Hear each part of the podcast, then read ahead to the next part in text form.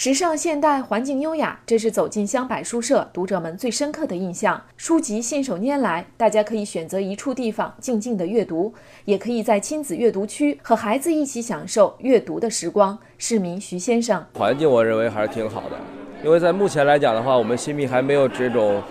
主题式的这种阅读的场所，也希望新密有更多的这样的书社开办起来。据介绍，香柏书社目前藏书近三十万册，内容涉及文学、艺术、建筑、哲学等各个门类多个领域。除开设亲子阅读馆、少儿绘本馆、美术馆、科学馆外，还开设了陶艺馆、私人书房等。郑州香柏书社社长刘哥刚开始做这个书店的时候，其实也有心里有一份犹豫，因为毕竟这个县级市没有咱们郑州市的这个文化读书的浓郁强。但是他们越需要带领，越需要培育，尽量用最真心的服务，用最真诚的这种帮助来培育孩子，培育家长读书。湘柏书社也是精密联谊学校的图书馆，向同学们和社会公众开放。郑州图书馆分馆在这里挂牌，郑州图书馆的图书可以在这里通借通还，实现数字资源和纸质资源共享。郑州图书馆采编部主任李青，二零一八年元月一号要实施的公共图书馆法里头写明了，学校图书馆呢要面向公众社会开放，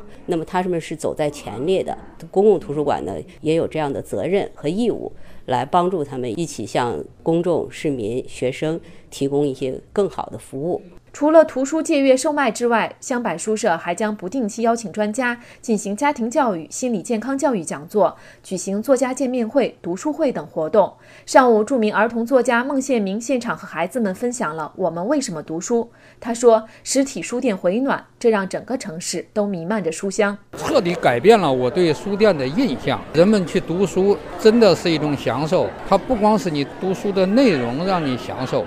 这种形式也让你感觉好，感觉现在这个书店呢，也要有形式感。书店是一个城市的文化风景线，也是一个城市气质和内涵的重要表现。郑州市文联副主席程涛光说：“实体书店的建设让阅读回归，能让大家在阅读中感受文化的力量。”习主席在十九大的时候反复强调，把文化上到了一个很高的高度。湘柏书店的开业，某种意义上来说，也使我们新密人感受到了文化的力量。